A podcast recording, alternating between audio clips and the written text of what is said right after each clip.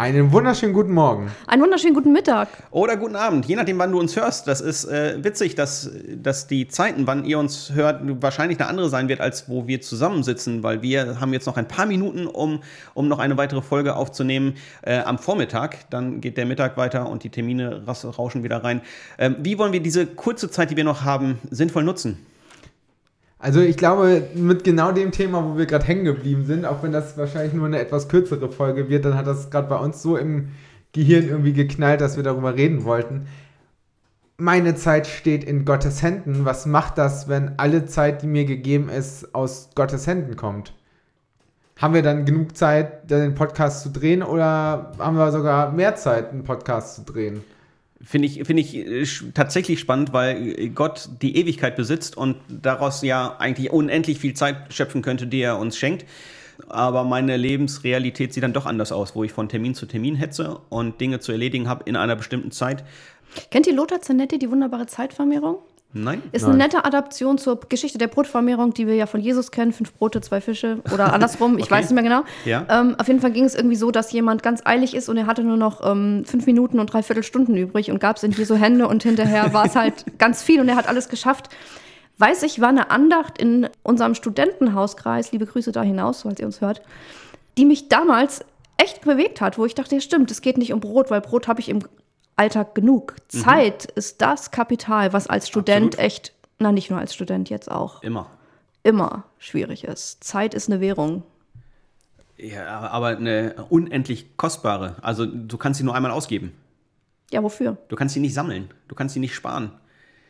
Hm. Und, und dann finde ich halt immer so spannend, so diese Frage von, ähm, bringt mich das in einen Leistungsdruck oder bringt mich das in eine zu tiefe Geselligkeit, dass ich so denke, hey, wenn ich die Zeit sowieso nicht sparen kann, dann ist es nicht alles umsonst, aber ich darf äh, entspannt damit umgehen, weil es nicht meine Entscheidung ist. Also ich, es ist doch zutiefst meine Entscheidung, womit ich meine Zeit verbringe. Das ist ja eben das Anstrengende dabei. Ich bin voll dafür verantwortlich, das Beste aus meiner Zeit herauszuholen. Also das, das ist das, was ich mir immer einrede und höre.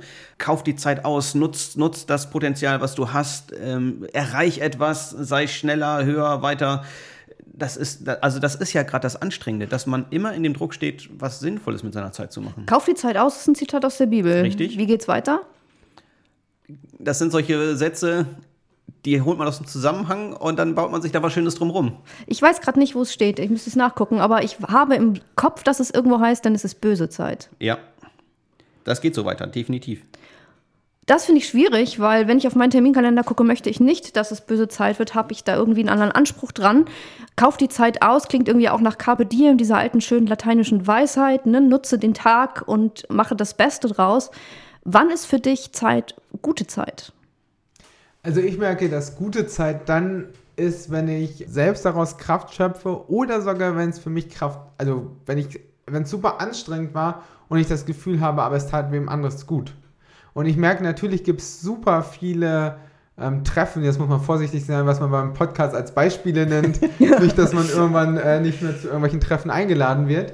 Ähm, die einfach auch manchmal Kraftraum sind. Aber ich glaube, das kennen wir alle, dass es manchmal Termine gibt, die anstrengend sind und wo man dann irgendwie denkt, so, okay, jetzt habe ich zwei Tage mit dem Thema beschäftigt und jetzt könnte ich eine Woche Urlaub gebrauchen oder man hat irgendein Thema, wo man sich echt in so einen Flow kommt und auf einmal ist eine Woche rum und denkt sich so, wow, ich könnte da jetzt noch eine ganze Woche mit beschäftigen. Mhm.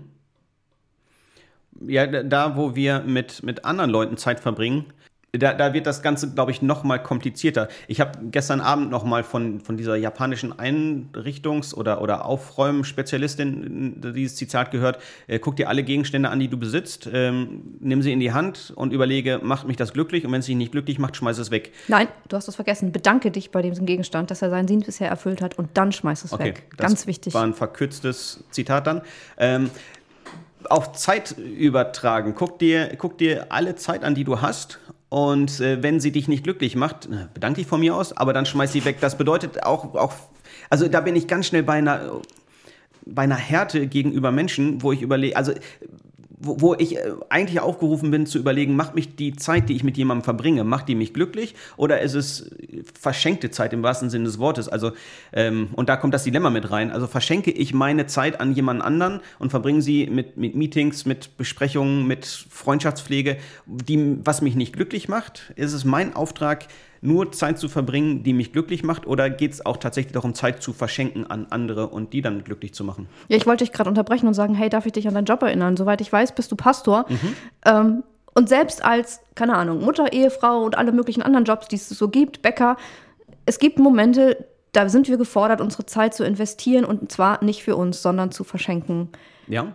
Ja, und also eine gute Zeit ist es nicht immer. Also ich merke auch, eine gute Zeit ist dann, wenn ich sagen kann, hey Mann, das war echt schön, war ein toller Grillabend oder mhm. sonst irgendwas. Das ist immer eine gute Zeit. Essen ist immer eine gute Zeit.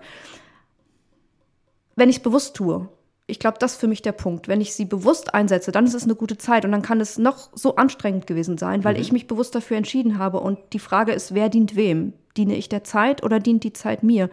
Wenn sie Gottes Zeit ist und er sie mir anvertraut, alles, was Gott uns gibt, ist ähm, dazu aufgerufen, uns zu dienen. Ja. Und genau da bin ich gerade so bei deiner Frage auch so, ja, muss ich da nicht radikal Dinge hergeben? Und ich glaube, das wäre doch auch mal ein super ehrliches Statement, äh, wenn man in eine, du hast es an Konferenzen oder Besprechungen gesagt, wenn man in die Konferenz reingeht und sagt, ey, ganz ehrlich, für mich ist das hier Zeitklau, weil ich mich nicht wohlfühle. ähm, damit die Konferenz zu öffnen, äh, die äh, Besprechung. Super und, und dann Idee. zu sagen, okay, äh, so ein bisschen Störungen haben Vorrang. Was, ähm, äh, ja, der innerliche Pädagoge mir schlägt wieder zu, Störungen haben Vorrang.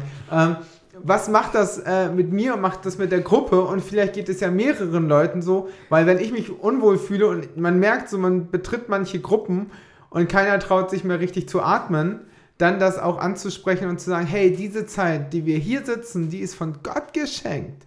Weil er uns gerade Leben schenkt, weil er, weil wir unsere Lebensspanne keine Elle hinzufügen dürfen. Und die ist so wertvoll, weil Gott selbst unter uns gerade weilt. Und die Konsequenz ist dann, die Besprechung ausfallen zu lassen, weil keiner Bock drauf hat? Nein. Ah der innere Pädagoge in mir sagt, dann muss man gucken, wo liegt die Störung. Das kann ja auch einfach nur sein, weil irgendjemand irgendwas gesagt hat, weil es Verletzungen gibt und dann zu gucken, wie können wir das auch als Christen, vor allem als Christen ans Kreuz bringen und zu gucken, dass da Heilung geschieht.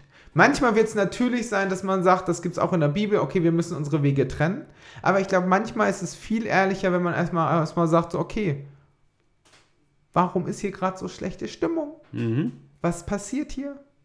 Ich merke, dass im Umgang mit Zeit einfach wirklich meine Verantwortung gefragt ist. Ist mir immer bewusst, dass wenn ich zu spät komme, ich anderen Leuten die Zeit stehle, die sie extra für mich reserviert haben, zum Beispiel. Mhm. Und das andere ist, ich weiß, es gibt so eine coole Übung, dass man halt einfach mal so ein Tortendiagramm macht, also sich einen Kreis aufmalt und dann irgendwie so ähm, Törtchen-Elemente ähm, beschriftet mit dem, was man im Leben so alles macht in einem normalen Alltag und in seinen 24 Stunden. Wofür hat man Zeit und was will man alles rein oder rechne es auf die Woche hoch? 7 mhm. mal 24. Ich stelle immer ganz schnell fest, ich will da ganz viel reinkriegen, dafür brauche ich aber leider einen 48-Stunden-Tag. Ja. Dafür sind wir nicht ausgelegt. Und die Frage nach Zeit ist für mich auch immer eine Frage nach Auszeiten. Klar. Ähm Kommt auf den freien Tag das, was ich alles nicht geschafft habe? Oder gönne ich mir da eine zeitlose Zeit? Eine terminfreie Zeit? Aber ist das nicht auch so ein Luxus, den wir ich weiß nicht, ob nur in Kirche, aber bestimmt in, in Westeuropa haben, dass wir, dass wir Zeit übrig haben und oder eben keine Zeit übrig haben, aber dass, dass wir uns mit so vielen Dingen zuballern, die offenbar nicht so wichtig sind, dass wir uns dann Zeit nehmen müssen, um Zeit für uns zu haben? Natürlich, ich glaube, diese Frage von wir starten morgens, haben wenn man arbeitet oder Schüler ist, so seinen geregelten Zeitablauf, außer man arbeitet bei Kirche und ist ziemlich oft für sein eigenes Zeitmanagement zuständig.